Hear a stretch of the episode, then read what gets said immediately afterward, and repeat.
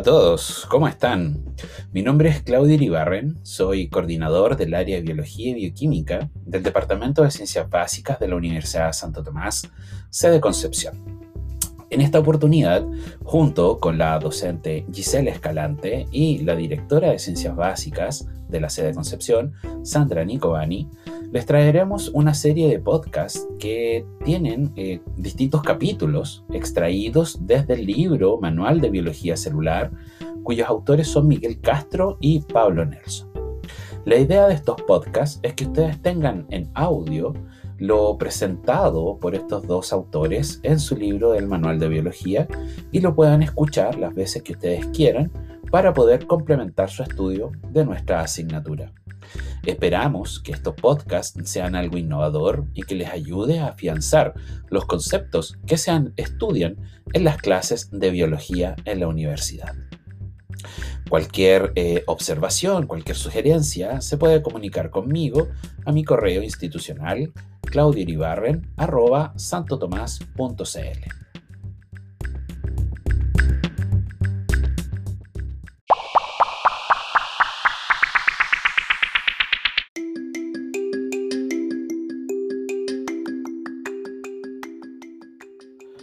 Capítulo 5.1 Glicólisis.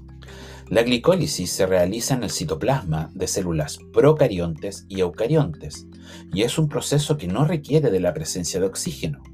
Por esta razón se dice que es una vía anaeróbica. El proceso comprende una secuencia de 10 reacciones y para su estudio normalmente se divide en dos fases. Una fase preparatoria, donde la glucosa es activada con gasto de ATP y una fase oxidativa o de ganancia donde la exosa se convierte en, dos triosas fosfato que finalmente darán origen a dos moléculas de piruvato, con la consecuente liberación de ATP y NADH. Si bien la glucosa es la principal molécula combustible de esta vía, también pueden entrar al proceso de glicólisis otros azúcares, como fructosa, glicerol fosfato, galactosa, etc. La fase preparatoria comienza con la fosforilación de la glucosa en el citoplasma celular por la enzima exoquinasa, que, utilizando ATP, genera como producto la molécula de glucosa 6-fosfato. Recordemos que en animales la glucosa puede ingresar a las células por un sistema de difusión facilitada dada por los transportadores GLUT. Sin embargo, debido a la carga negativa de su grupo fosfato, la glucosa 6-fosfato no puede salir de la célula. A continuación en la glicólisis ocurren reacciones de isomerización y fosforilación para generar dos triosas, gliceraldehído 3-fosfato, G3P, y dihidroxiacetona fosfato, DHCP. Finalmente, el último paso de la fase preparatoria corresponde a la isomerización de dihidroxiacetona fosfato para generar una segunda molécula de gliceraldehído 3-fosfato.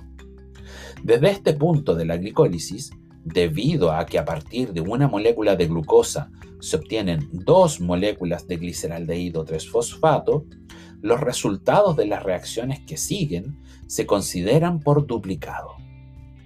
La fase oxidativa de la glicólisis consiste en la oxidación del gliceraldehído 3-fosfato para producir 2-NADH y la generación de cuatro moléculas de ATP con la obtención de dos moléculas de piruvato. Debido a que en la etapa anterior se invierten dos moléculas de ATP, el rendimiento neto del proceso es dos moléculas de ATP y dos moléculas de NADH por cada molécula de glucosa que entra a la vía. El piruvato formado en la glicólisis puede tener diferentes destinos. Estos dependerán de la disponibilidad de oxígeno en el sistema. En ausencia de oxígeno o anaerobiosis, el piruvato es destinado a las vías fermentativas, que se encuentran en el citoplasma de eucariontes y procariontes. Existen diferentes tipos de fermentación, siendo las más estudiadas la fermentación alcohólica, que ocurre en las levaduras, y la fermentación láctica, que ocurre en el músculo esquelético. Los productos de la fermentación son excretados por la célula, lactato en el caso del músculo o etanol y CO2 en las levaduras. Durante las etapas iniciales de la vida en la Tierra, cuando aún no aparecía el oxígeno, es probable que la glicólisis y la fermentación fueran las principales vías metabólicas por las que las células procariontes primitivas extraían energía de los hidratos de carbono. Después de la aparición de las cianobacterias, el oxígeno de la atmósfera aumentó en forma drástica y se hizo posible la evolución de una forma metabólica aeróbica. Como resultado, los productos de la glicólisis podían oxidarse por completo y obtenerse mucho más ATP. Estos organismos que se volvieron dependientes de oxígeno fueron los primeros aerobios. En los eucariontes, la utilización de oxígeno como medio de extracción de energía ocurre en un organelo especializado llamado mitocondria. Destinos del piruvato.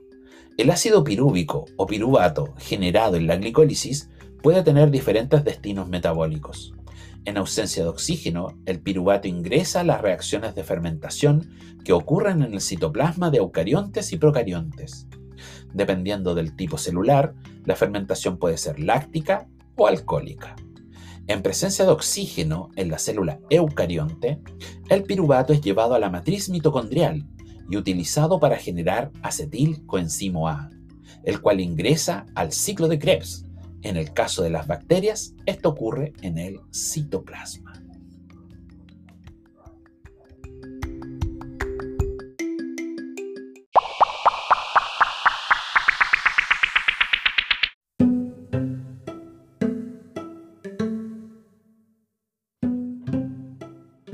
Capítulo 5.2 Estructura y función de la mitocondria. Según el tipo de célula, las mitocondrias pueden tener variadas formas. Estos organelos dinámicos que pueden sufrir enormes cambios en su morfología. Las mitocondrias pueden unirse entre sí, proceso llamado fusión, o dividirse en dos, proceso llamado fisión. Estos organelos ocupan entre el 15 y el 20% del volumen de una célula hepática de mamífero promedio mientras que su número varía de acuerdo al tipo de célula y puede modificarse según los requerimientos energéticos de estas. En una fibra músculo-esquelética, por ejemplo, el número de mitocondrias se incrementa entre 5 y 10 veces por el crecimiento de la fibra durante la estimulación continua por ejercicio. La teoría endosimbiótica postula que las mitocondrias, al igual que los cloroplastos, habrían aparecido en momentos tempranos en la evolución a partir de la endocitosis de bacterias por eucariontes primitivos. Este fenómeno explicaría por qué ambos organelos presentan similitudes con bacterias, entre los que se encuentra su tamaño y forma. Además, contienen su propio ADN, ARN y un sistema completo de transcripción y traducción, incluidos los ribosomas, similares a los bacterianos, que les permite sintetizar algunas de sus propias proteínas. Las mitocondrias están formadas por una doble membrana de naturaleza lipoproteica, que define dos compartimentos mitocondriales, el espacio intermembrana y la matriz mitocondrial. La membrana externa funciona como un límite exterior y contiene porinas, proteínas integrales que poseen un canal interno relativamente grande, haciendo que esta membrana sea una barrera permeable a moléculas de hasta 5000 Dalton, es decir, moléculas del tamaño de proteínas pequeñas.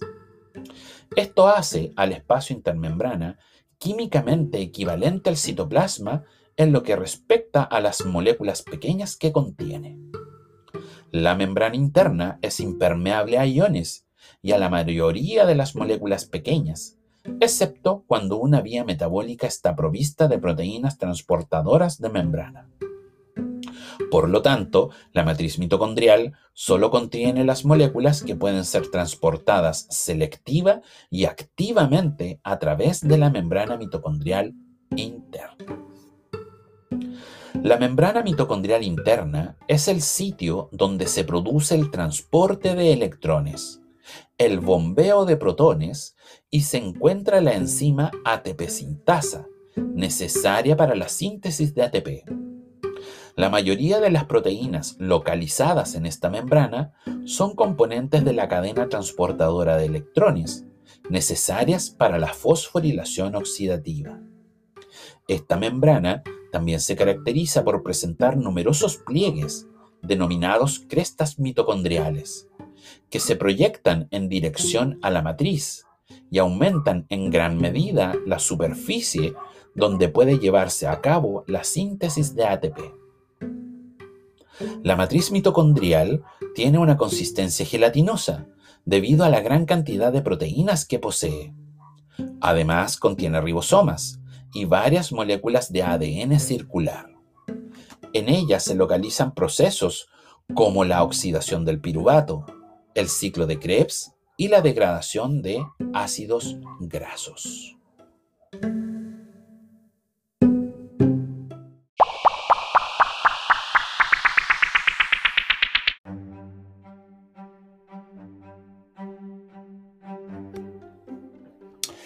Capítulo 5.3. Respiración celular. Con anterioridad estudiamos que la glucosa era degradada a dos moléculas de piruvato en el citoplasma durante la glicólisis. En presencia de oxígeno, la molécula de piruvato ingresa a la mitocondria gracias al transportador, al transportador piruvato translocasa. Una vez en la matriz mitocondrial, el complejo multienzimático denominado piruvato deshidrogenasa transforma al piruvato en acetilcoenzima A. Acetil-CoA. Esta reacción se denomina oxidación del piruvato, ya que se obtiene una molécula de NADH en el proceso. Es el punto de partida de la respiración celular. Además de la oxidación del piruvato, forman parte de la respiración celular el ciclo de Krebs y la fosforilación oxidativa. Gracias a la respiración celular y el consumo de oxígeno, se obtiene un total de 38 moléculas de ATP por cada glucosa degradada, lo que significa obtener 18 veces más energía que en condiciones anaeróbicas. Ciclo de Krebs, también llamado ciclo de los ácidos tricarboxílicos o ciclo del ácido cítrico. Es el segundo paso de la respiración celular se realiza en la matriz mitocondrial y utiliza el acetilcoenzimo A como punto de partida. El primer paso del ciclo de Krebs es la entrada del acetilcoenzimo A, que sufre la condensación de su grupo acetilo de dos carbonos con una molécula de oxaloacetato que contiene cuatro carbonos, formando una molécula de seis carbonos denominada citrato.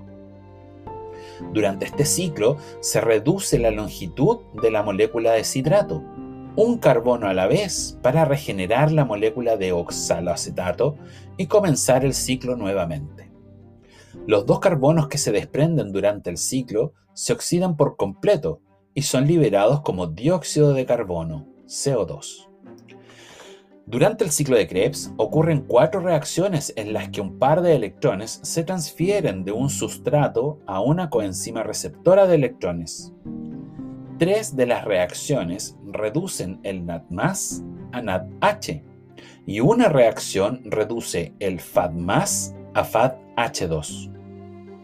Las moléculas de NADH y FADH2 transfieren posteriormente los electrones a la cadena transportadora de electrones, CTE de la membrana mitocondrial interna, lo que regenera el NAD+, y FAD+, necesarios para que continúe el metabolismo oxidativo.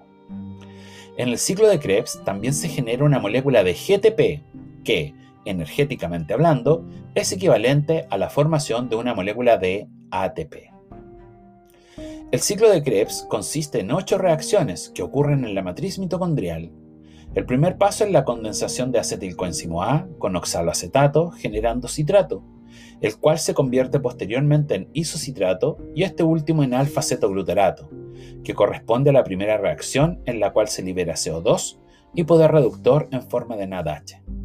A continuación, el alfa-cetoglutarato se convierte en succinilcoenzimo A, reacción en la que se desprende nuevamente CO2 y NADH. El paso siguiente del ciclo es la conversión del succinil coenzimo A en succinato, reacción que genera GTP. En términos energéticos, se considera equivalente al ATP. Luego, el succinato se convierte en fumarato, generando una molécula de FAD-H2. Los últimos dos pasos del ciclo corresponden a la formación de malato, a partir de fumarato, y finalmente el malato regenere el oxalacetato para que comience nuevamente el ciclo y se genere también NADH. Lo importante del ciclo de Krebs es conocer los productos. Los productos generados por una molécula de acetilcoenzimo A en el ciclo de Krebs son tres moléculas de NADH, una molécula de FADH2, una molécula de GTP, que es equivalente energético del ATP, y dos moléculas de CO2. Considerando que la glicólisis a partir de glucosa genera dos moléculas de piruvato, que son convertidas en dos moléculas de acetilcoenzimo A, el rendimiento será el doble. Es decir, si ingresan dos moléculas de acetilcoenzimo A al ciclo de Krebs, se obtendrá 6 NADH, 2 FADH2, 2 GTP y 4 moléculas de CO2 cadena transportadora de electrones y fosforilación oxidativa. La obtención de energía en nuestro metabolismo es un proceso catabólico de tipo oxidativo, es decir, casi toda la energía disponible de los hidratos de carbono viene de la obtención de electrones que se almacena inicialmente en las moléculas reducidas generadas durante la glicólisis y el ciclo de Krebs, es decir, el NADH y el FADH2.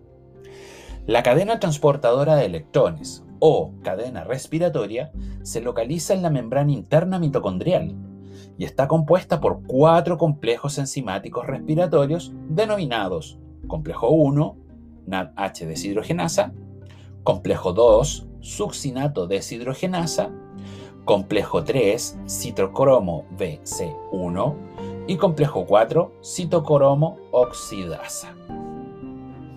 Los electrones pueden ser cedidos o entregados a la cadena respiratoria desde las moléculas de NADH y FADH2. Si el NADH cede electrones, estos serán captados por el primer componente de la cadena transportadora, que corresponde al complejo 1 o también llamado NADH deshidrogenasa. Desde este punto, los electrones son traspasados a un complejo móvil inserto en la membrana interna mitocondrial llamado coenzima Q o ubiquinona. Al mismo tiempo que cede los electrones, el complejo 1 bombea protones, cuatro protones, desde la matriz mitocondrial al espacio intermembrana. La ubiquinona conduce y transfiere los electrones al complejo 3, o también llamado citocromo C reductasa, el cual también bombea cuatro protones a través de la membrana al espacio intermembrana de la mitocondria. A continuación, los electrones son transferidos al citocromo BC1 y luego al último complejo de la cadena transportadora, el complejo 4 o también llamado citocromo oxidasa. Al igual que los complejos descritos anteriormente, al transferir los electrones, este complejo funciona como bomba de protones, bombeando dos protones al espacio intermembrana. Además de captar los electrones desde el citocromo BC1, el complejo 4 también es capaz de captar oxígeno la función del complejo 4 es transferir los electrones al oxígeno que respiramos, al O2. Esta reacción tiene como producto la formación de agua. En otras palabras, los electrones llegan al oxígeno, este oxígeno se consume porque se transforma en agua. Ahora bien, si los electrones son cedidos por el FAD-H2, estos no son aceptados por el complejo 1, como era en el caso del NADH, sino que son entregados al complejo 2, o también llamado succinato deshidrogenasa, que cataliza la oxidación de succinato a fumarato en el ciclo de Krebs. El complejo 2, al igual que el complejo 1, cede los electrones a la ubiquinona, donde el proceso se desarrolla tal como fue relatado anteriormente. Es decir, pasan al complejo 3, luego al complejo 4 y finalmente al oxígeno. El complejo 2, a diferencia del resto, no bombea protones desde la matriz al espacio intermembrana. El paso de los electrones por los complejos 1, 3 y 4 de la cadena transportadora produce el bombeo de protones desde la matriz mitocondrial al espacio intermembrana. Este flujo genera un gradiente de concentración de protones a través de la membrana mitocondrial interna a medida que se transportan los electrones. Este gradiente de concentración se utiliza para impulsar la síntesis de ATP mediante el proceso denominado fosforilación oxidativa, catalizado por la enzima ATP sintasa que contiene un canal acoplado a una unidad catalítica. Los protones atraviesan la ATP sintasa por el canal llamado F0 y vuelven a ingresar a la matriz mitocondrial, lo cual impulsa la reacción entre ADP y fosfato inorgánico en la unidad catalítica F1, con la consiguiente generación de ATP. Después de estudiar las rutas que permiten la obtención de ATP a partir de la oxidación de glucosa, resulta evidente que las vías metabólicas involucradas son altamente coordinadas. Se calcula que el rendimiento neto de la oxidación de una molécula de glucosa es entre 36 y 38 moléculas de ATP, considerando que desde los electrones transferidos por el NADH y FADH2 permiten la formación de 3 y dos moléculas de ATP respectivamente.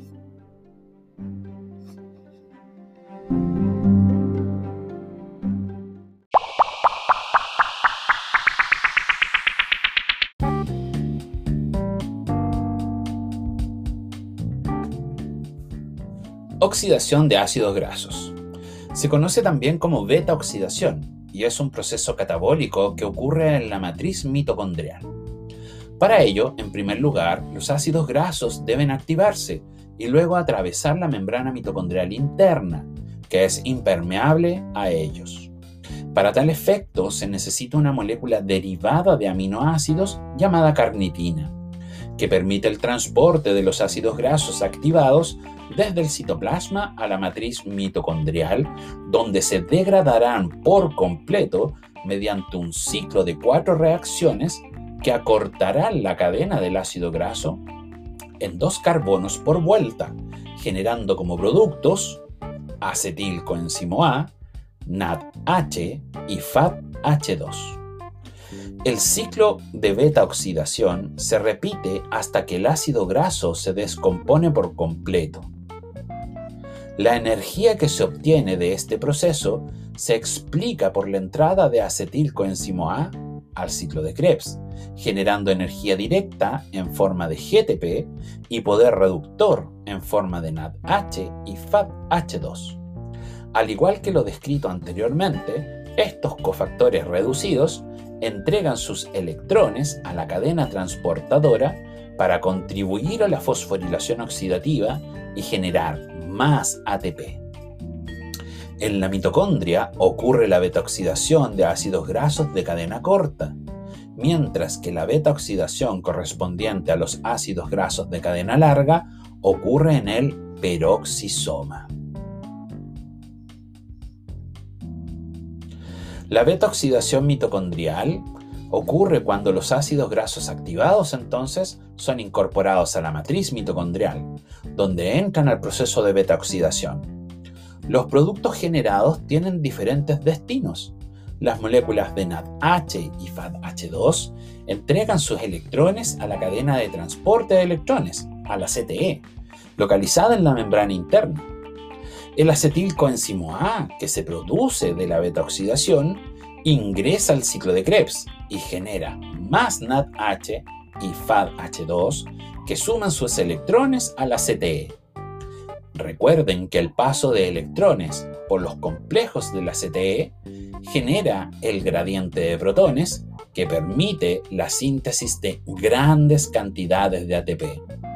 Es por eso que se dice que los ácidos grasos entregan una gran cantidad de energía.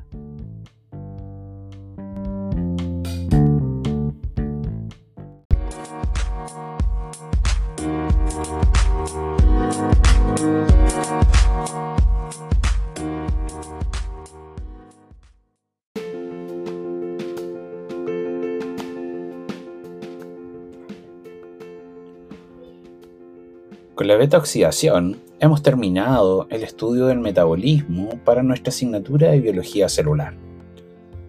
Nos vemos en otro podcast, en esta oportunidad con la unidad 3 de nuestra asignatura sobre estructura nuclear, replicación, transcripción y traducción. Hasta la próxima muchachos, que les vaya súper bien.